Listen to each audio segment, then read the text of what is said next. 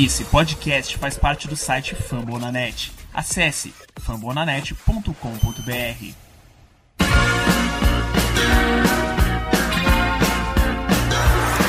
Jackson with all sorts of time.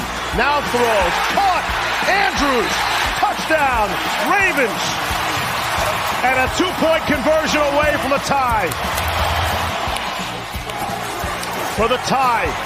It's Andrews and he got it. We're all even at 25s. Second and goal. Second in the game. There it is. Caught. Touchdown. Marquise Brown. And this game is over. It belongs to the Baltimore Ravens. A furious comeback. Looking like a true survivor. Feeling like a little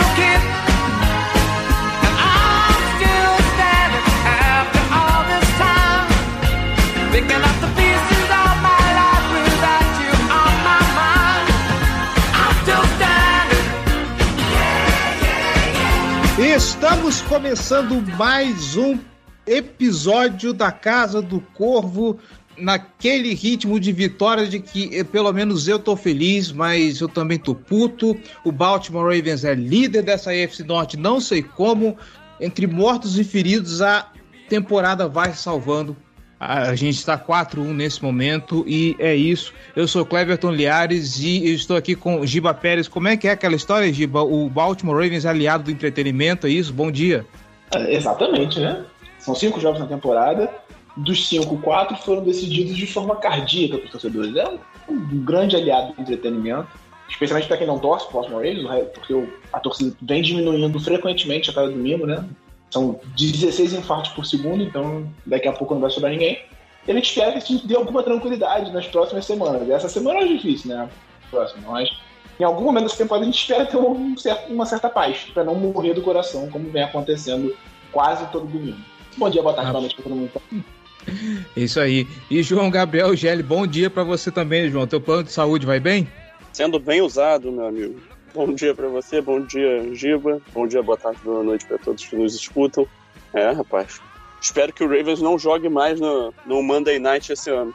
Nessa temporada, né, no caso. Tá de bom tamanho já. Dois jogos loucos aí que tiraram alguns anos das nossas vidas. Pelo amor de Deus, eu não quero mais ver Baltimore Ravens jogando no Monday Night Football nessa temporada. É, Falaram que vai ter jogo agora na segunda-feira durante os playoffs. Eu quero que Baltimore passe longe. Longe disso. Chega. 31 Baltimore Ravens, 25 Indianapolis Colts. Uma virada histórica, tendo que buscar uma diferença de 19 pontos. Lamar Jackson jogando que nunca jogou na carreira dele até hoje. Cada jogo que passa, envelhecemos 10 semanas, já diria Renato Russo. Vamos falar um pouquinho desse jogo. Vamos falar da defesa que deixou a desejar de novo, recorde de Lamar Jackson. Isso e muito mais depois dos recados. Vambora. Feeling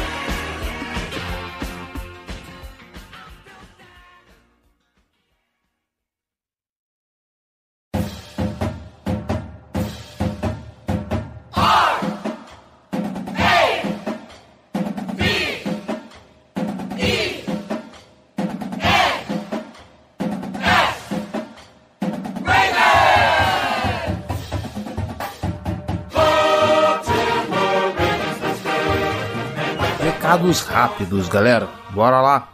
Você que está escutando a Casa do Corvo, tá gostando? Quer ajudar esse projeto a se manter no ar e torná-lo ainda maior? Então a gente te convida, vem ser torcedor de elite e apoiar esse projeto, tá bom? apoia.se barra Casa do Corvo ou picpay.me barra Casa do Corvo. Um real só, você já faz uma grande diferença para esse projeto, tá bom? Lembrando que se você não quiser também contribuir financeiramente, não puder, enfim, você pode nos ajudar de outras formas. Nós estamos em todos os agregadores de podcast internet afora, tá bom? O que você pensar, a gente está lá. Então, se ele tiver um espacinho para avaliação, avalie a gente. Faz esse favor, nós queremos ouvir o seu feedback. Se você então escuta pelo aplicativo de podcast da Apple, melhor ainda, vai lá na loja, vai lá na iTunes Store, procura a Casa do Corvo, deixa suas estrelinhas honestas, deixa o seu comentário, porque assim nós ganhamos relevância na loja da iTunes Store e conseguimos alcançar mais gente, mais torcedores, tá bom? Elogios, sugestões, dúvidas ou críticas, casa do corvo gmail.com. Nós queremos ouvir o que você tem a dizer, ok? Redes sociais, facebook.com barra Casa do Corvo BR, nossos twitters, arroba Casa do Corvo, arroba B Ravensbra, arroba JGGL, nosso Instagram, arroba Casa do Corvo, e tem nosso canal no YouTube também, vai lá que volta e meia aparece um conteúdo maneiro para você acompanhar, tá bom? E se você tá afim de comentar e debater sobre o episódio, cola lá em famonanet.com.br, deixa o seu recado, deixa o seu comentário no post desse episódio, tá bom? fumblenanet.com.br, o maior site de podcast sobre as ligas americanas de esporte, internet afora, tá bom? Tem podcast sobre NFL, NBA, MLB, NHL, não só sobre cada esporte específico, mas vários podcasts de franquias de cada uma dessas ligas, tá bom? Então é quase certeza de ter um podcast para o seu esporte favorito, para sua franquia favorita, tá bom? E já que você tá lá no Fambonanet, passa na Casa do Corvo e deixa o seu comentário, tá bom? Agora sim, vamos para a pauta.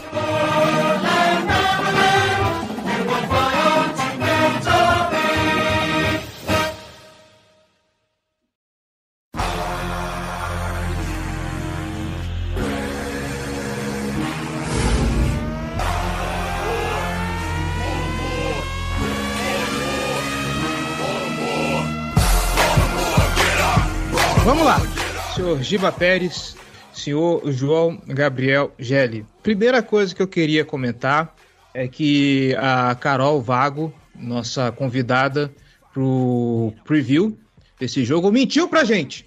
Mentiu pra gente porque ela disse que seria uma vitória relativamente tranquila do Baltimore Ravens. Colocou até um placar um pouquinho mais elástico e não foi isso que aconteceu. Como eu falei no começo, o time precisou buscar uma diferença de 19 pontos. E aí, Giba, eu quero começar esse episódio de cabeça para baixo. Porque normalmente a gente começa falando do ataque, mas eu quero falar da defesa. O Baltimore Ravens chegou nesse jogo, uh, se eu não me engano, sendo o sétimo time que mais para o jogo corrido. Não foi o que a gente viu. A gente não viu essa beleza toda contra o jogo corrido. O Indianapolis Colts abusou muito dos seus running backs, tanto correndo propriamente dito, como também recebendo bolas. O Anthony Everett fez uma péssima partida, péssima. O, o Frank Reich percebeu isso e começou a explorar muito. Tanto é que o Anthony Everett, eu acho que cedeu mais de 200 jardas nesse jogo. O time cedeu 25 pontos. Eu acho que dos cinco jogos, eu, uh, eu acho que apenas o do Denver Broncos o time cedeu menos que. Não minto, foi o do. Contra Detroit, cedeu 17 pontos. E eu acho que contra Denver também cedeu menos de 20 pontos, eu não tô lembrado agora. Mas a defesa continua preocupando, né? É, a defesa preocupa bastante. A partida do Everett foi de longe assim, a pior da, da temporada e diria que talvez a pior da carreira dele, cara. Foi uma atuação realmente inacreditável. Ele cedeu papo de, um, de uns 10 passos completos no jogo. É porque eu, eu tava até procurando a estatística aqui para ver se tinha a estatística completa. Não achei. Ele cedeu o primeiro touchdown dele na temporada e ele tá com 23 passos completos cedidos. Eu diria que praticamente metade deve ter sido nessa partida e 342 jardas. Também diria que boa parte dessas jardas foram nessa, nessa partida. Ele realmente jogou muito mal. É, é difícil dizer alguém que realmente jogou muito bem. Quer dizer, não é tão difícil. Três jogadores eu diria que saíram do jogo com moral com a torcida. O Oé, que mais uma vez fez um bom jogo. O Calais Campbell, que fez a parte dele e foi decisivo lá com o field goal bloqueado no final do jogo. E o Tevin Young, que saiu criticado por causa de um lance que ele estava errado, ele não pode fazer, mas durante o jogo ele jogou muito bem. Não precisa falar isso. Obviamente, ele não pode fazer a falta que ele fez. Ele tomou uma pancada na cabeça depois da jogada do cara e foi lá e revidou e tomou, cedeu uma falta de 15 jardas que quase custou o jogo, porque aquela falta deu a chance do Colts se posicionar para chutar um field goal que acabou sendo errado e levou o jogo para prorrogação, mas poderia perfeitamente ter sido certo. Um field goal de menos de 50 jardas. O que o Young fez foi estúpido, mas se você olhar durante a partida, ele era um dos poucos jogadores que estava fazendo o papel dele, que estava jogando bem, que estava conseguindo tackles for loss, teve um sec. Então, a gente precisa analisar isso separadamente, né? Obviamente, ele não pode cometer o tipo de erro que ele cometeu, mas na média o jogo dele foi excelente. Agora, Patrick Queen, mais um jogo ruim. Ele tá errando, perdendo muitos tackles, isso não pode acontecer. Ele tá errando angulação, como já ele citou aqui, ele tá com dificuldade de saída dos bloqueios, ele tá com dificuldade de erros técnicos no geral. Aqui, o Ravens for Dummies, o Spencer, ele até fez uma análise sobre o Patrick Queen ontem à noite, destacando que ele evoluiu bastante na cobertura. Ele tem conseguido cortar linhas de passe e evitando passes pelo meio do campo. Só que ele está errando parte técnica que ele não errava antes, e isso está custando muitos erros de tackle dele. Ele errou bastante novamente, custou muito no jogo corrido. O Brandon Williams também não fez um bom jogo, e por isso que os running backs do Colts conseguiram jogar tão bem. O Brandon Williams não jogou bem, Patrick Queen não jogou bem, e isso foi um efeito cascata. Né? É, acho que a gente tem que dar os métodos do Colts também. O Frank, o Frank Reich fez um excelente plano de jogo, ele conseguiu trabalhar muito bem em cima da defesa do, Ravens com, usando misdirections, usando bastante passes para os running backs e tal, e depois no segundo tempo ele fez adaptações em que o ataque voltou ainda melhor com os wide receivers, porque se você parar para pensar, o Colts fez 10, 10 pontos no primeiro tempo. Aquele touchdown bizarro de 78 jardas foi um erro coletivo de chamada de jogada e de desatenção dos safeties e um field goal só. No segundo tempo é que o, o Colts voltou bem melhor porque as adaptações do Frank Reich no intervalo foram muito bem feitas. E aí a gente precisa ponderar também que o Ravens não está conseguindo parar ninguém. Foi o que você falou, só o Denver. Foi o único time que acho que anotou menos de 20 pontos nessa defesa. Então a gente precisa de uma evolução da unidade para que os jogos não sejam tão sofridos. Obviamente a gente vai falar do ataque mais para frente. É, se anotar só três pontos no primeiro tempo é terrível. Se anotar três pontos até os últimos 50 segundos do terceiro quarto é muito ruim, mas a gente sabe que o ataque tem potencial pelo chão, tem potencial pelo ar. Ele está penando por causa das muitas contusões na unidade. A defesa tem problemas físicos também, mas acho que tá, tá demais, tá demais. Porque você perdeu duas peças do, do time titular em tese, né? Você perdeu o Derek Wolf e o Marcos Peters. Marcos Peters é importante? É importante. Mas não pode acontecer o que está acontecendo. O Carson Wentz, se eu não me engano, ele fez a melhor partida da, da carreira dele. Eu não vou ter os números aqui, eu vi isso pelo Twitter, depois eu busco aqui para poder passar. Mas fica o questionamento, Gelli. Méritos do Carson Wentz, lembrando que ele está atrás de uma linha ofensiva totalmente baleada, sem dois dos melhores jogadores, incluindo aí o, o Quentin Nelson, que baita, ou ele foi um baita jogador que foi draftado pelo Indianapolis Colts. Foram 25 completos em 35 tentados, 402 jardas, 2 touchdowns, média de 11,49 jardas por tentativa de passe do Carson. É, se a gente for pegar aqui o, o rating dos dois jogadores, o Lamar Jackson teve um rating de 140,5, mas o Carson Wentz teve um também de 128,5. Então a gente vê aí como que o cara jogou. E aí eu passo para você, Gelli, o, até onde é mérito do Carson Wentz, até onde é, é, é demérito da nossa defesa, esse jogo espetacular do Carson Wentz aí. Cara, então, uma das coisas é que, assim, eu não, não lembro do, do Carson Wentz ter feito muitos passes em janelas complicadas, nem nada do tipo. Então, assim, mérito muito também das chamadas é, do, do ataque do Colts, que conseguiram montar situações em que ele pudesse atacar jogadores livres, né? Quando ele teve que arriscar, ele arriscou, como foi o caso do touchdown do Michael Pittman em cima do Anthony Everett.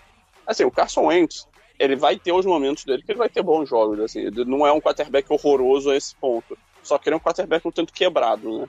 Nesse sentido, né? Um cara que segura muito a bola, se a linha ofensiva não estiver fazendo um trabalho legal, ele vai sofrer, se ele tiver com, com pressão, ele vai, ele vai ter dificuldade. E estava sendo o caso dessa temporada, ele está fazendo a temporada ok. Ele teve o melhor jogo dele nessa semana. Assim, eu não tenho uma palavra para como um todo, né, para descrever o desempenho, uma palavra positiva para descrever o desempenho da nossa defesa nesse jogo, tá? Como um todo. Não teve nenhum setor que funcionou bem nessa partida. O que fica, né, foi justamente os destaques individuais que o Giba citou, jogadores que fizeram é, jogadas importantes em momentos decisivos. É, e aí ele estava falando também dos números do, do Anthony Everett, é, ele teve 10 bolas lançadas na direção dele, cedeu 8 com, passes completos para 160 jardas e um touchdown.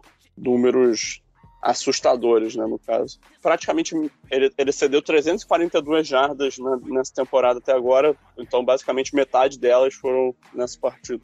É, aqui a gente fica na expectativa de que ele consiga voltar, né, a jogar no nível das, das partidas anteriores, ele não estava sendo uma estrela, mas ele estava jogando em bom nível, estava sendo um, um, titular decente, que é o que a gente espera dele mesmo. Nessa partida ele jogou no nível que a gente estava com, com, que boa parte da torcida imaginava que ele fosse jogar. Né? Então, nesse jogo ele deu razão para muitos torcedores que não, que não gostam dele como jogador. E aí também fica, da defesa especificamente, né, além do que o Giba já falou, fica o, o ponto de que, pô, foi impressionante como o Ravens foi dominado nas trincheiras. É um grupo bom que a gente tem, sabe? É o Calais Campbell, é, é um baita de um jogador, inclusive mostrou seu impacto nesse jogo. O Brandon Williams sempre foi um cara muito forte contra a corrida. E o, o Justin Madobu, que é um bom jogador, o Broderick Washington é um jogador de qualidade também. Não estou dizendo que ele é um cara diferenciado, mas ele tem, tem, seu valor, principalmente contra a corrida também. Mas linha ofensiva do Colts, mesmo tendo desfalque do Kenton Nelson e do Braden Smith, ela conseguiu empurrar a nossa linha defensiva, deixou os linebackers expostos, e esses linebackers são caras que têm dificuldades em algumas situações, principalmente Patrick Quinn, quando ele está engajado no, no, bloqueio, ele tem muita dificuldade de se livrar, e nisso o Colts conseguiu fazer o ataque andar muito bem, principalmente no segundo tempo. No segundo tempo, o Ravens, em termos de parar o, o andamento do ataque do Colts, praticamente não conseguiu, né, o segundo tempo inteiro. Obviamente teve momentos que, que a nossa defesa conseguiu forçar para impedir que eles fizessem um touchdown, mas em termos de, de deixar chegar em situações de pontuação e tal, a gente não, não conseguiu. A nossa defesa fracassou miseravelmente nesse sentido no segundo tempo. Mas o primeiro touchdown também, pô, aquilo foi uma chamada muito ruim do, do Martindale, chamar uma blitz ali numa terceira longa, que ali é uma situação clara de você botar uma corrida ou botar um, um screen, ainda mais com um quarterback como o Carson Wentz na primeira descida do jogo, na primeira, no primeiro drive do jogo. Então, não era esperado que eles fossem tentar forçar alguma coisa ali, então não tinha porquê é, inventar uma blitz ali. A chamada do Martindale acabou ficando sob medida para que o, o, Colts tinha chamado daquele screen para o Jonathan Taylor, que ele é, se aproveitou de bons bloqueios, alguma incapacidade de tackle da, da parte da nossa defesa e conseguiu fazer aquele touchdown longo. E ali, pô, já começou uma noite complexa, né? Eu já estava falando no nosso grupo que, pô, perder esse jogo me tiraria completamente a expectativa de qualquer coisa para essa temporada, tá? Porque para mim o Ravens é muito mais time que o, que o Colts. E para mim, assim, de verdade mesmo, eu acho que isso fica. O jogo deixa isso claro. Depois, no segundo tempo, o segundo tempo, o Ravens mandou no jogo, ofensivamente. Todos os drives do Ravens no segundo tempo com a bola funcionaram. Todos eles caminharam o campo inteiro. Um deles parou na linha de uma jarda, né? Mas o, os drives andaram o campo inteiro. A lição para esse jogo tem que ser acalmar um pouco a situação, repensar essa defesa. Eu acho que o ataque não é o problema desse time. Ele está começando devagar e isso é um problema. Quando a gente contextualiza especificamente o ataque, isso é um problema. Mas eu acho que a defesa é o ponto fraco do time do Ravens nesse ano um, jogo como esse, a derrota para um Raiders, um jogo parelho contra o Lions, todos eles são jogos que o, o, o Ravens estava vivo na partida, né? O Ravens não, não esteve morto em nenhum dos jogos da temporada até agora, né? Mas, assim, são resultados que... Que bom que o Ravens está conseguindo vencer essas situações complicadas, mas é contra, são contra adversários que o Ravens deveria estar tá ganhando de forma mais fácil. Então, preocupa um pouco em termos de qual é o teto dessa equipe para a temporada né? ou até onde esse time consegue chegar. Isso, de fato, eu fico com o pensamento de que talvez esse time não tenha o teto para chegar na final de conferência, não tenha o teto para ser um, um, um, time que vai brigar pelo Super Bowl. Obviamente, não foi nem um terço de temporada ainda, ainda vai ter o bye, o bye é um, costuma ser um momento para acertar algumas coisas na equipe, né? Ele está chegando aí. A gente teve muitas lesões, então também tem uma dificuldade de adaptação, principalmente no começo, né, da temporada e coisas nessa linha. Mas né, vamos, vamos ver aí como é que o, Ravens consegue encaminhar. Mas nesse momento a expectativa, pelo menos, não é muito grande. O lado positivo é que o Lamar Jackson está jogando em nível de MVP. E não só como corredor, né, como muitos gostam de dizer, mas como passador.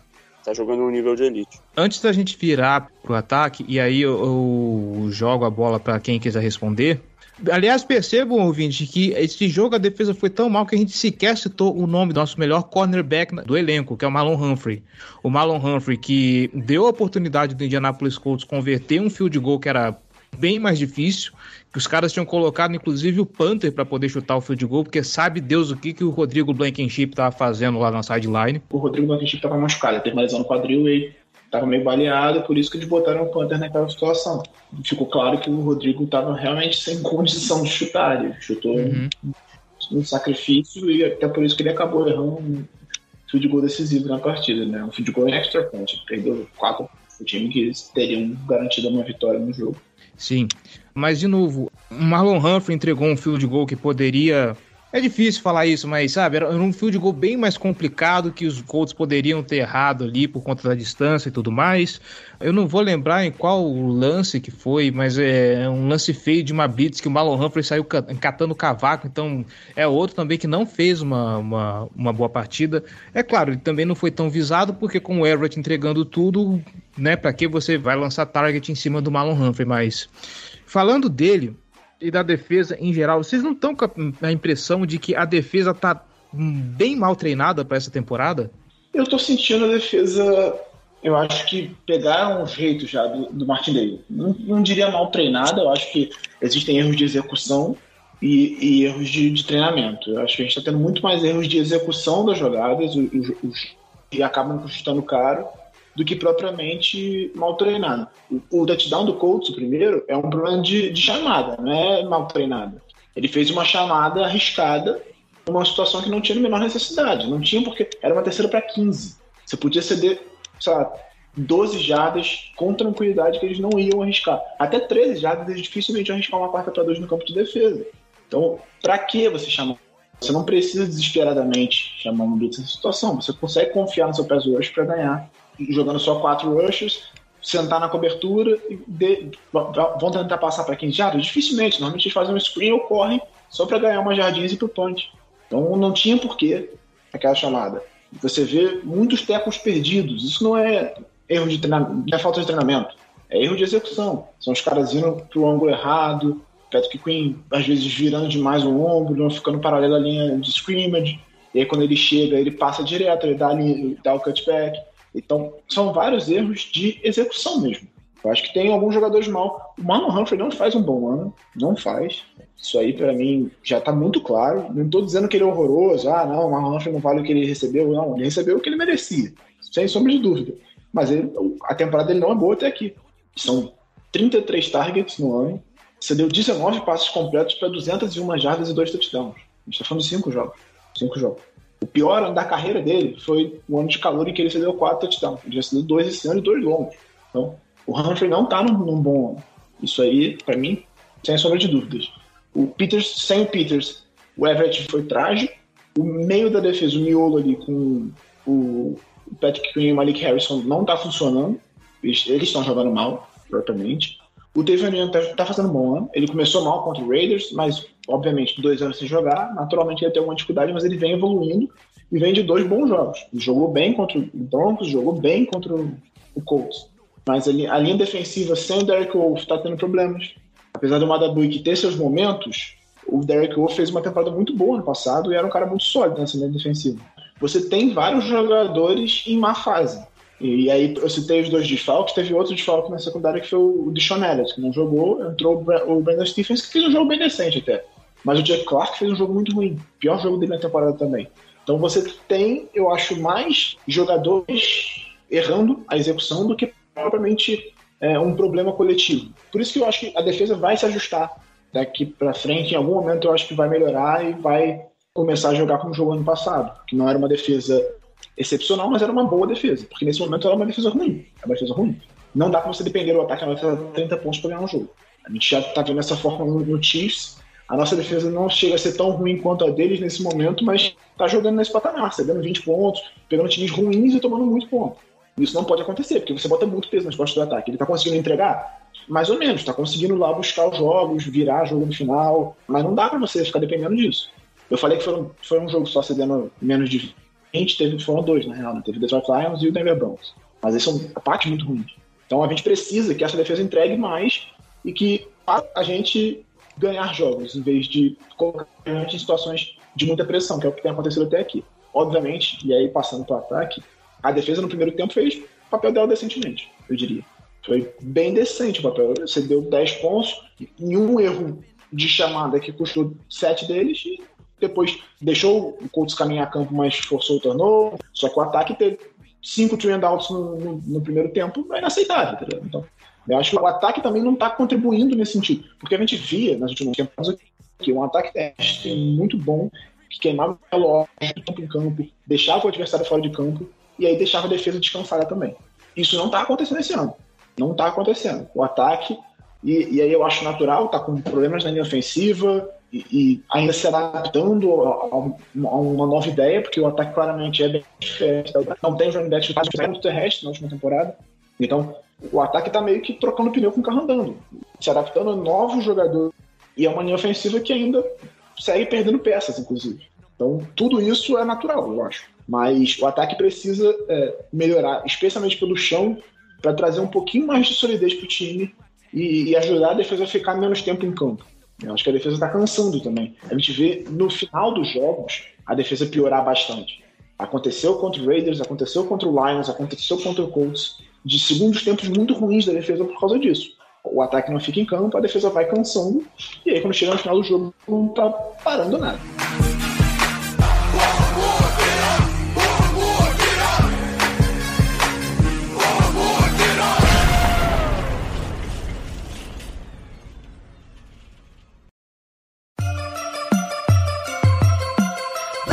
Purple, black and purple, black and purple, black and purple.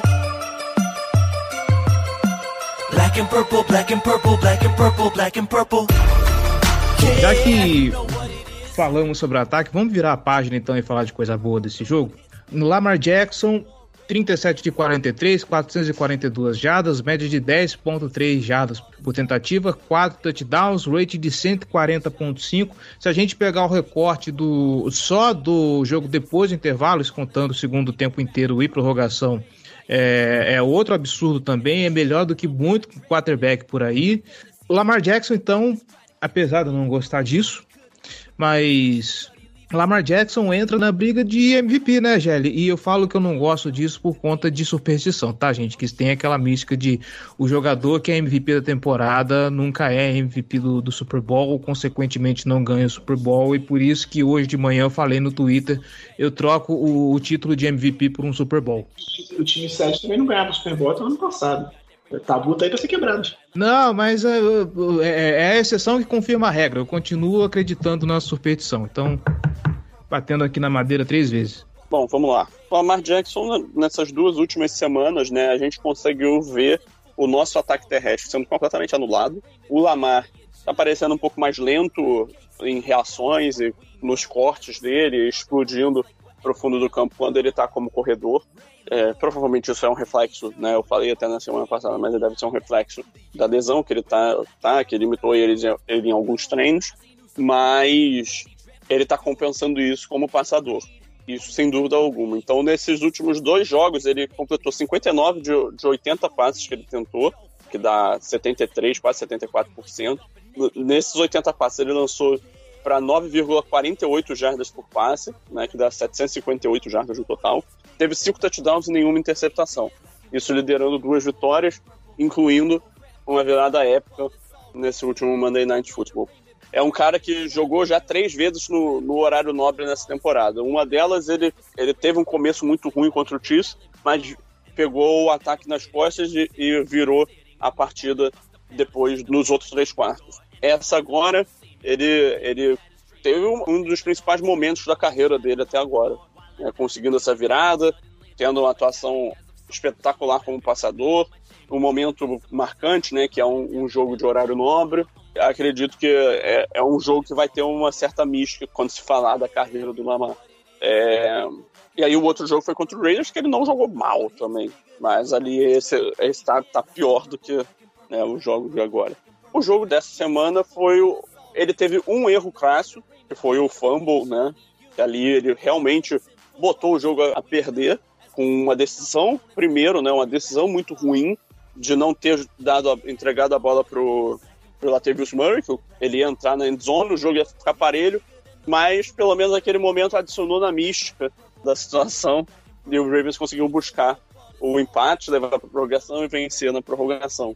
Ajudou o fantasy de muita gente, no fim das contas, isso. Mas, assim, falando sério, o que o Lamar fez como passador nesses últimos dois jogos, e focando especificamente nesse, é, é algo que é exatamente o que a gente queria ver, talvez até melhor do que o que a gente esperava porque a gente falou muito tempo, né, que o Lamar é um cara que ficava muito confortável passando entre os números, no campo, é um cara que, que ficava muito focado no, no Mark Andrews como alvo. Obviamente, o Mark Andrews continua como um dos principais alvos dele nesse ataque, né, não tem como ser diferente por, por causa da qualidade dele, mas o Lamar está encontrando os wide receivers, ele está envolvendo mais gente no ataque. Uma coisa que tem chamado muita atenção é que ele está conseguindo fazer as progressões bem e quando é necessário ele faz o passe curto, ele se livra da bola. O ataque no segundo tempo se moveu perfeitamente e ali a gente conseguiu ver um uso de, de um ritmo mais acelerado para o nosso setor ofensivo, né? Tanto por causa do, da diferença do placar, né, que fez com que eles precisassem andar num ritmo mais acelerado para economizar relógio, para ter mais chances de botar mais pontos no placar para tentar empatar o jogo, virar o que fosse. Mas o ataque rendeu muito bem no segundo tempo, jogando nesse ritmo é, mais acelerado, mais jogadas, sem muita substituição. É, a defesa do Colts sentiu. É, é obviamente, isso não pode ser um, um, uma metodologia de ataque que, que deve ser levada integralmente para outros partidos, porque apesar de ser eficiente, mantém o ataque em campo por pouco tempo e a nossa defesa já mostrou sinais de que ela cansa, que ela tem dificuldade quando, quando precisa, quando o jogo se, se estica mais pro lado dela, né? Então é bom segurar um pouco da bola. Mas quando o time tiver necessidade de pontuar, tiver necessidade de correr, dá para ver que, que o ataque consegue produzir bem nesse sentido. Chegou o segundo tempo, praticamente a única coisa que aconteceu foi o Lamar passando a bola, ele conseguiu encontrar os checkdowns, ele conseguiu encontrar os passes curtos, ele conseguiu encontrar gente no fundo do campo, fez um belo passe longo pro, pro touchdown do Hollywood Brown, e a gente se aproveitou de uma secundária que estava mal, que não estava sem assim, duas peças duas peças é, titulares, né, pelo menos, no caso do, do Xavier Rhodes, que se machucou no segundo tempo, e do, do Rocky Assim, que não jogou no jogo. É, jogou no jogo, é foda. É, mas, cara, simplesmente um, um, momento épico do Lamar. No segundo tempo, ele teve mais touchdowns do que passes incompletos. Foi o primeiro jogador a passar para mais de 400 jardas e ter e completar mais de 85% dos passes numa partida. Assim, ele por si só tem mais jardas acumuladas, né? Quando a gente soma é, passes e corridas do que é, uma, uma grande quantidade de times da NFL, né? Cerca de metade dos times da NFL, acho que são 18. 18. É, ele é, é, o quinto colocado em jardas aéreas, é o oitavo colocado em jardas terrestres, né? Um cara que faz, que, que consegue estressar uma defesa dessas duas formas é, separadas é, é uma arma absurda. Se eu tiver que criticar uma coisa mínima, é, é que ele tem que segurar um pouco melhor a bola, controlar um pouco melhor para evitar os fumbles, que ele tem sofrido bastante fumbles nesse começo de temporada. Mas tirando isso, eu não vou botar nenhuma crítica aqui pro Lamar nesse momento, porque, cara, se o Lamar não existe, esse time não, não vai para frente, sabe? Ele carrega esse time, o time é dele, a gente não tem dúvida de quem é o melhor jogador dessa equipe. Né? E quando o melhor jogador dessa equipe é o seu quarterback, é um bom sinal. Ainda mais um quarterback jovem, tem só 24 anos, então ele tem muita carreira ainda pela frente, tem muito espaço para evoluir, e o salto que a gente viu para essa temporada já é algo muito promissor. É um cara que está atacando muito mais para as laterais do campo, ele está achando o Hollywood Brown, ele está sendo agressivo para o fundo do campo, é, ele está encontrando no Duvernay e no Prochet dois alvos que, obviamente, não são os melhores alvos da NFL, mas são caras que, que dá para ter confiança. Na semana que vem, contra o Chargers, provavelmente o, o Rashad Bateman deve fazer sua estreia. Vamos ver como é que é a situação do Sammy Watkins, está fazendo um bom papel com, com o Ravens, foi uma ótima aquisição até agora. Obviamente, em algum momento ele ia se machucar, essa era a aposta mais óbvia do mundo, né? mas a gente torce para que não seja nada grave. Né? Vamos, vamos esperar um pouco mais de informação para ver quanto tempo ele pode perder. Mas ficamos muito felizes que temos Lamar Jackson como nosso quarterback. Ele está, sem dúvida alguma, na briga de, de MVP. Não vou dizer que ele é o favorito, porque temos alguns outros jogadores fazendo temporadas de alto nível. É o caso do Kyler Murray, é o caso do Justin Herbert, é o caso do Dak Prescott. Eu provavelmente estou esquecendo algum outro nome, mas estou citando aqui alguns exemplos. O do Tom Brady também. É, o Tom Brady, exatamente. Josh Allen. Estava esquecendo. O Josh Allen, eu, eu acho que ele está fazendo uma temporada muito boa, mas eu acho que ele está abaixo desses caras.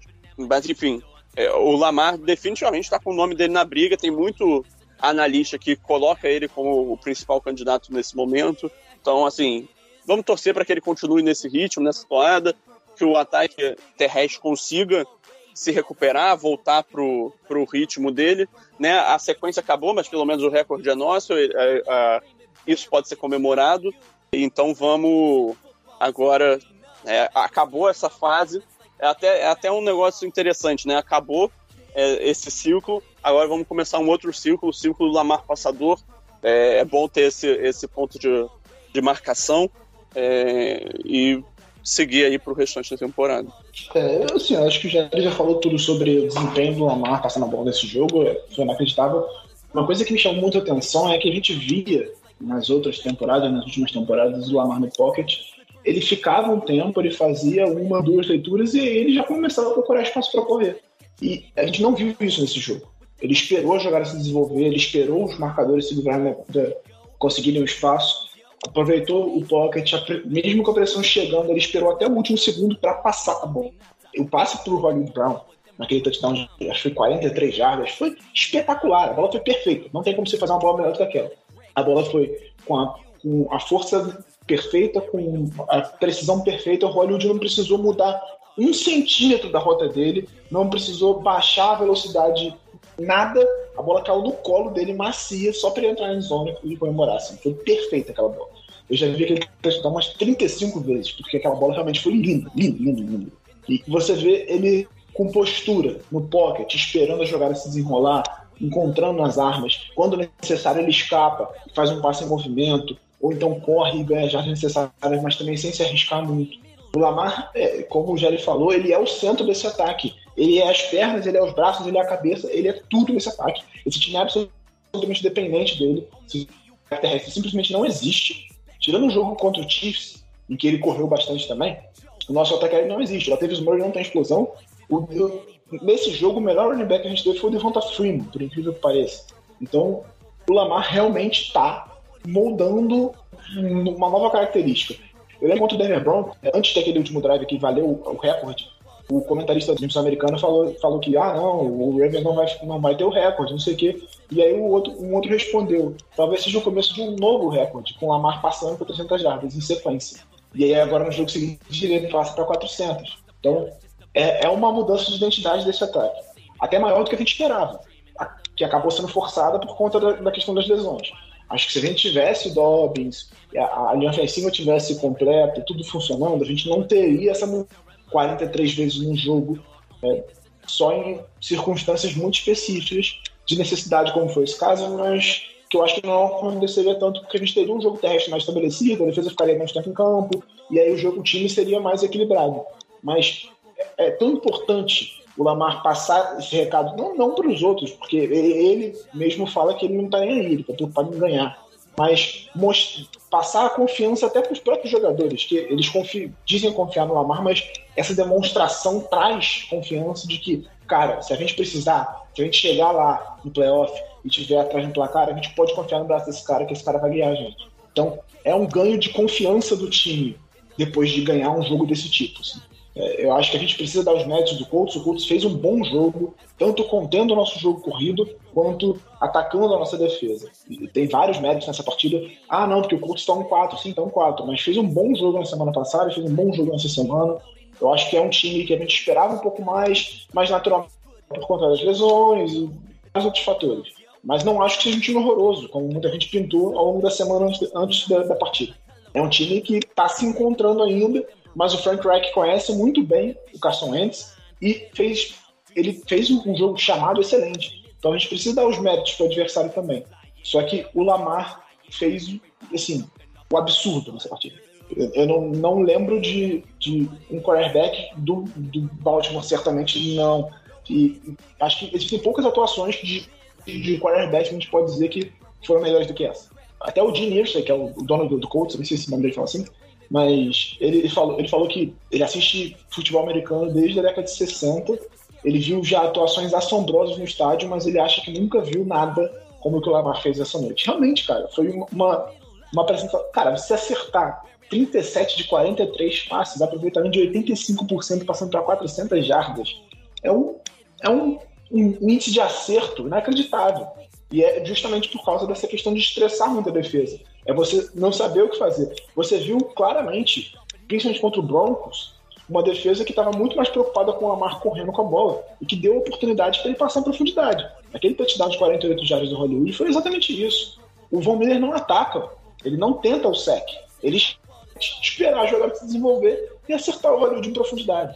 E o Lamar, ele não precisa ser o Peyton Manning, ele não precisa ser o Joe Montana. Ele tem alguma coisa que esses caras não têm e que é, joga favor dele mesmo quando ele não está correndo. Então ele precisa só. Ele está sendo isso. Nessa evolução, cara, tem tudo para ser MVP. E para a gente fechar o ataque, a gente falar um pouquinho mais. Óbvio, Lamar Jackson fez a melhor partida da, da carreira dele, fez a melhor partida de um quarterback em, em muito tempo, mas a gente também precisa dar mérito para esses recebedores do Baltimore Ravens. Um grupo de recebedores, eu falo de todos, Tyrande, wide receiver, um grupo que até um tempo atrás era tão questionado e agora está mostrando bastante resultado. E principalmente, eu quero dar destaque para ele, Mark Andrews, que teve 11 recepções para 147 jardas, 13 targets, 2 touchdowns. Marquise Brown também fez uma bela partida, 9 recepções, 125 jardas, 2 touchdowns também. Mas o Mark Andrews que começou a temporada bem devagar, o jogo contra o Las Vegas Raiders a gente viu pouco dele, a gente viu mais ele bloqueando do que recebendo passe. Ele não estava no melhor dia dele, parece que ele tinha perdido a avó recentemente, então você imagina como que fica a cabeça de um jogador, perde um parente assim, muito importante, e aí tem que ir para campo, né? Fez uma baita partida. Continuando nesse ritmo, a gente pode ter um dos melhores Tyrands da liga para esse ano, né, Gelli? Ah, cara, ele já é um dos melhores Tyrands da liga, né? É, a discussão é Kelsey, Kiro, Waller, e aí depois vem um, um, um, grupo abaixo, eu diria, no qual o Mark Andrews está inserido. É, ele é um dos melhores desse grupo, né? TJ Hawkinson, é, Noah Fent, esses, esses nomes assim. É, eu, eu sou muito fã do Mark Andrews, é um grande jogador, é uma ótima escolha, faz, fazendo valer o dinheiro que foi investido nele agora, né, renovação de contrato. Finalmente ele conseguiu marcar os touchdowns, é, que ele não, não, não tinha marcado até agora na temporada, é, e voltando a, a crescer na temporada, fazendo uma série de recepções importantes, conversão de, de dois pontos né, que o time precisou, é, dois touchdowns na partida, quase 150 jardas. Cara, assim, uma partida excepcional dele, uma partida excepcional do Hollywood Brown, vencendo depois de recepção, vencendo em profundidade, vencendo na, na red zone. Hollywood Brown fazendo uma temporada esplendorosa até agora, tá? Obviamente a gente vai sempre lembrar da partida contra o Lions, que ele quase custou o jogo pra gente, mas também tem que ser lembrado o, o fato de todos os outros desempenhos dele até agora terem sido muito bons. Né? Então, não, não, se pode deixar um jogo ruim também abalar, e ele está mostrando claramente que ele não se abalou. Então, é muito, muito positivo isso. Também fico muito feliz com o Devin Duvernay e o James Prochet ganhando alguma relevância no ataque nessas últimas semanas. Obviamente, nenhum deles nunca vai ser um participante muito ativo de, desse ataque, mas são alvos são confiáveis, tá? São jogadores que você pode jogar a bola para eles, tem uma certa confiança de que eles vão concluir as recepções, vão buscar a bola, principalmente o Crochet. Crochet, eu, assim, do tempo que eu já faço estudo de draft e tal, é uma das, tenho uma das melhores mãos que eu já, já avaliei. tá? Um cara que praticamente não deixa a bola cair, mesmo passos difíceis na direção dele. Gostei até de ver também, obviamente, uma proporção menor a participação do jo Josh Oliver e do Devonta Freeman, principalmente na reta final do jogo, né? É, provavelmente a defesa já estava mais recuada, focando no, no Hollywood no, no Mark Andrews. E o Lamar conseguiu encontrar esses alvos em rotas mais curtas, fazer o ataque caminhar um pouco mais. É, e assim, né, no jogo, quando, quando a gente chegou no momento em que foi para prorrogação, a gente sabia que se a bola viesse primeiro para o Ravens, o Ravens ia ganhar o jogo. É, assim, não, eu não tinha, não tinha dúvida disso naquele momento. E aí, obviamente, né, o, o Ravens mandou o Justin Tucker lá para participar da, do cara ou coroa, porque né, nosso amuleto da sorte. Além disso, também destacar a participação, obviamente, reduzida, mas do, do Sammy Watkins, ele teve, acho que só duas recepções nessa partida, mas ele mostrou até agora todo esse período dele como, como jogador do Ravens uma grande capacidade de, de ganhar jardas depois da recepção. É um elemento muito valioso para esse ataque, é, principalmente porque você pode usar um jogador como ele em RPOs, que pode ser uma arma extremamente importante para situações em que o time precisa de uma conversão, precisa ganhar jardas para deixar uma terceira descida mais acessível, para fazer o ataque andar. Então, Sammy Watkins é um cara que tem valor nisso, apesar de também estar com alguns problemas de drops, mas faz parte do jogo. E o, o Hollywood Brown também esse, esse, ano mostrando mais do que nos anos anteriores em termos de tentar conquistar jardas é, com a bola nas mãos, né? Ele está encarando mais tackles, ele está tentando quebrar o ângulo dos adversários ao invés de simplesmente se jogar no chão ou, ou sair do campo quase que imediatamente, que era algo que estava ficando um tanto marcante nas participações dele nos últimos anos. No fim das contas, grande partida do Mark Andrews, grande partida do Hollywood Brown, alimentados por uma excepcional partida do Lamar Jackson. Só pontuando rapidinho sobre o Hollywood, é, a temporada dele é espetacular, como o Jair falou. Ele quase dobrou o número de jardas por jogo dele. Era 48 no ano passado e chegou a 90 já nesse ano. Ele tá jogando muito bem. Se continuar assim, vai passar por muito das mil jardas, com certeza. Pior que eu vi uma estatística aqui de que o Hollywood ele tava para eu vou lembrar de cabeça, gente. Uh, se eu não me engano, 90 recepções, 1.300 jardas. É isso mesmo, 90 recepções, 1.443 jardas e 16 touchdowns. Essa é a tendência do Marquise Brown se ele continuar nesse ritmo. 17. Seja, oi? 16. 16. Aqui tá 16, 16 TDs.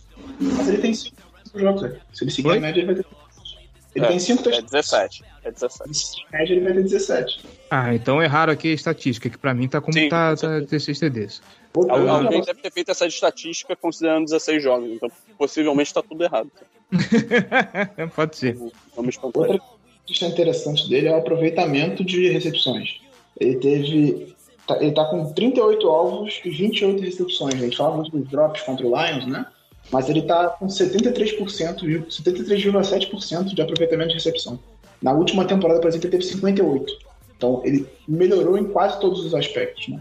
Mérito também pro, pro que o Keith Williams e, e Tim Martin, os dois caras que chegaram para melhorar esse ataque aéreo, obviamente tem a mão deles nesse, desenvolvimento aéreo, tanto do Lamar quanto principalmente dos recebedores, né? E aí fica aí aquele registro de nada como um, um, jogo após o outro, né? A gente reclamou tanto da quantidade de drops do Hollywood Brown contra os Lions. A gente falou que vamos torcer para que tenha sido só um dia ruim. Realmente foi um dia ruim, porque a gente pegar a média do Marquis Brown, eu acho que já está provado por, por A mais B que o cara é, assim, tá se tornando para ser um dos principais wide receivers do. Já é o principal wide receiver do, do Baltimore Ravens, mas ele está se mostrando aí como um, um receiver competente, como a gente acreditava que ele pudesse ser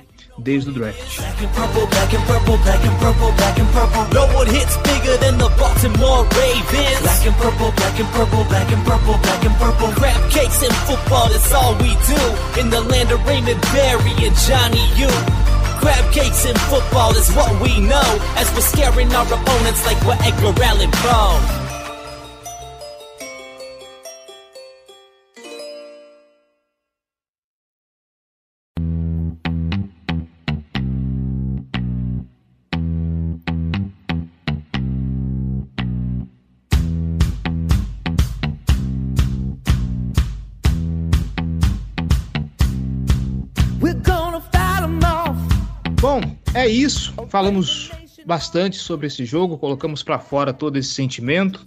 Uh, agora é torcer para que tudo dê certo contra o Los, An Los Angeles Chargers. Meu Deus do céu, já tô com medo desse jogo. Vai ter preview essa semana para falar disso. Eu já tô com medo de antemão. Mas é isso. Giba Pérez, João Gabriel Gelli, muitíssimo obrigado pela participação, muitíssimo obrigado pelos comentários. E é isso, galera. Como sempre, tamo junto. Forte abraço, até a próxima. Muito obrigado a todo mundo pela audiência aí. É isso. Nos vemos no preview. Nos vemos no preview e você que está escutando, querido ouvinte, muito obrigado pela audiência, muito obrigado pela paciência. E é isso. Que bom que a gente está 4-1, que bom que nós somos líderes da divisão. Esperamos continuar nessa toada até a bye week, porque a gente sabe que da semana 9 em diante vai ser pedreira. Praticamente todos os confrontos de divisão estão para aquele lado. Tem Los Angeles Rams, tem Green Bay Packers. Meu Deus do céu, calendário difícil. Socorro. É isso, gente. Nos vemos ainda essa semana para falar sobre Baltimore Ravens e Los Angeles Chargers. Até mais. John's gonna talk about it. Every big brother's got a story to tell.